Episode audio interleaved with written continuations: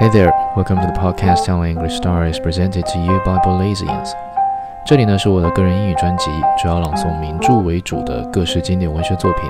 晚间九点不时更新，有兴趣也可关注我的个人主页，会保持每日更新。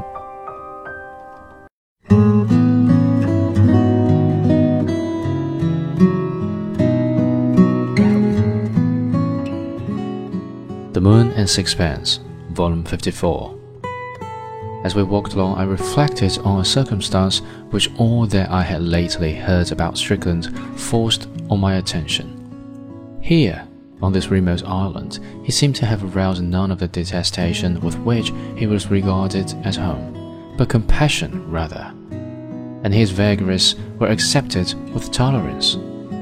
To these people, native and European, he was a queer fish but they were used to queer fish, and they took him for granted.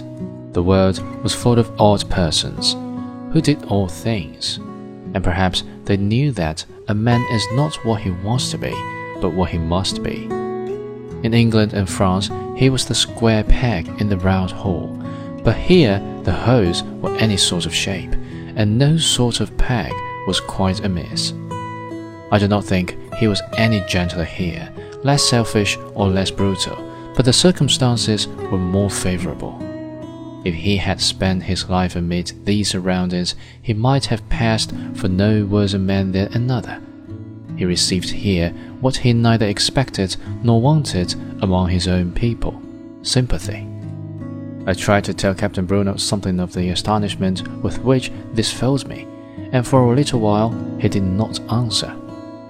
It is not strange that I, at all events, should have had sympathy for him, he said at last, for, though perhaps neither of us knew it, we were both aiming at the same thing. What on earth can it be that two people so dissimilar as you and Strickland could aim at? I asked it, smiling. Beauty. A large order, I murmured. Do you know how men can be so obsessed by love that they are deaf and blind to everything else in the world?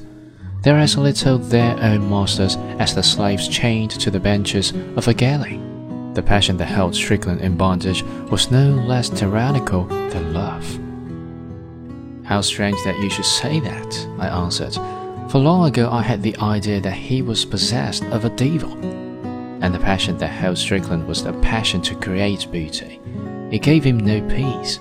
It urged him hither and thither.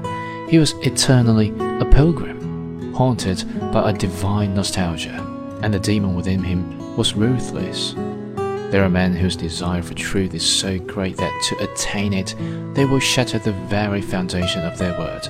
Of such was Strickland. Only beauty with him took the place of truth. I could only feel for him a profound compassion. That is strange also. A man whom he had deeply wronged told me that he felt a great pity for him. I was silent for a moment. I wonder if there you have found the explanation of a character which has always seemed to me inexplicable. How did you hit on it? He turned to me with a smile. Did I not tell you that I too, in my way, was an artist? I realized in myself the same desire as animated him, but whereas his medium was paint, mine has been life. The Captain Brunot told me a story which I must repeat, since, if only by way of contrast, it adds something to my impression of Strickland. It has also, to my mind, a beauty of its own. Captain Brunot was a Breton and had been in the French Navy. He left it on his marriage and settled down on a small property he had near Quimper to live for the rest of his days in peace. But the failure of Anatomy left him suddenly penniless and neither he nor his wife was willing to live in penury where they had enjoyed consideration. During his seafaring days, he had cruised the South Seas, and he determined now to seek his fortune there. He spent some months in Papeete to make his plans and gain experience. Then, on money borrowed from a friend in France, he bought an island in the Paumotus. It was a ring of land round a deep lagoon, uninhabited, and covered only with scrub and wild guava. With the intrepid woman who was his wife and a few natives, he landed there and set about building a house and clearing the scrub so that he could plant coconuts. That was 20 years before, and now what had been a barren island was a garden. It was hard and anxious work at first, and we worked strenuously, both of us. Every day I was up at dawn clearing, planting, working on my house, and at night, when I threw myself on the bed, it was to sleep like a log till morning.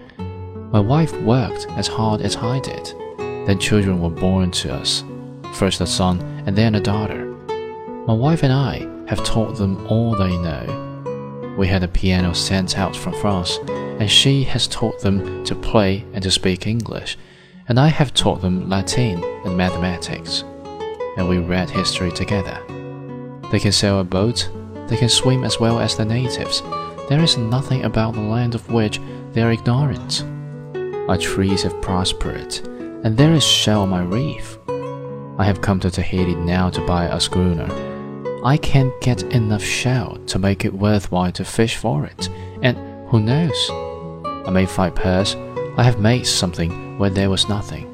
I too have made beauty. Ah, you do not know what it is to look at these tall, healthy trees and think that everyone I planted myself. Let me ask you the question that you ask at Strickland. Do you never regret France and your old home in Brittany? Someday, when my daughter is married and my son has a wife and is able to take my place on the island, we shall go back and finish our days in the old house in which I was born you will look back on a happy life, I said. Évidemment, It is not exciting on my island, and we are very far from the world. Imagine it takes me four days to come to Tahiti, but we were happy there. It is given to few men to attempt a work and to achieve it. Our life is simple and innocent. We're untouched by ambition, and what pride we have is due only to our contemplation of the work of our hands. Malays cannot touch us, nor envy attack. Ah, Mohammed saw. They talk of the blessedness of labor, and it is a meaningless phrase. But to me, it has the most intense significance. I am a happy man. I'm sure you deserve to be, I smiled. I wish I could think so. I do not know how I have deserved to have a wife who was the perfect friend and helpmate, the perfect mistress, and the perfect mother.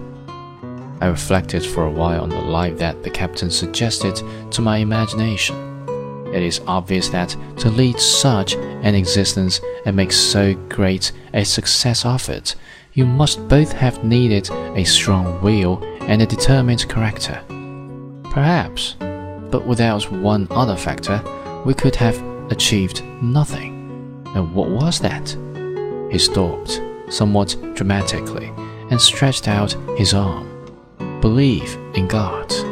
Without that, we should have been lost. They were arrived at the house of Dr. Coutras.